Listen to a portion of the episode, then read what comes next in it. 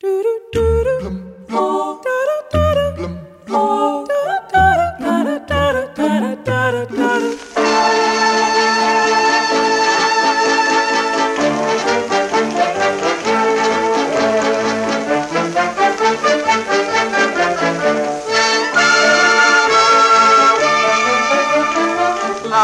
よは高度高月海の枯れ沼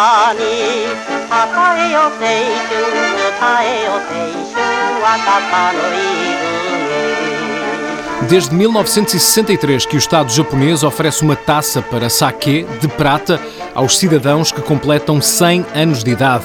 No primeiro ano entregaram 153 sakazukis, é este o nome das taças, mas ao longo dos anos o número tem vindo a aumentar ao ponto do Estado japonês ter começado a fazer taças mais pequenas e com prata de pior qualidade por causa dos custos da oferta. Em 2016, 32 mil japoneses receberam sakazukis, um aumento de 4,5% em relação ao ano anterior.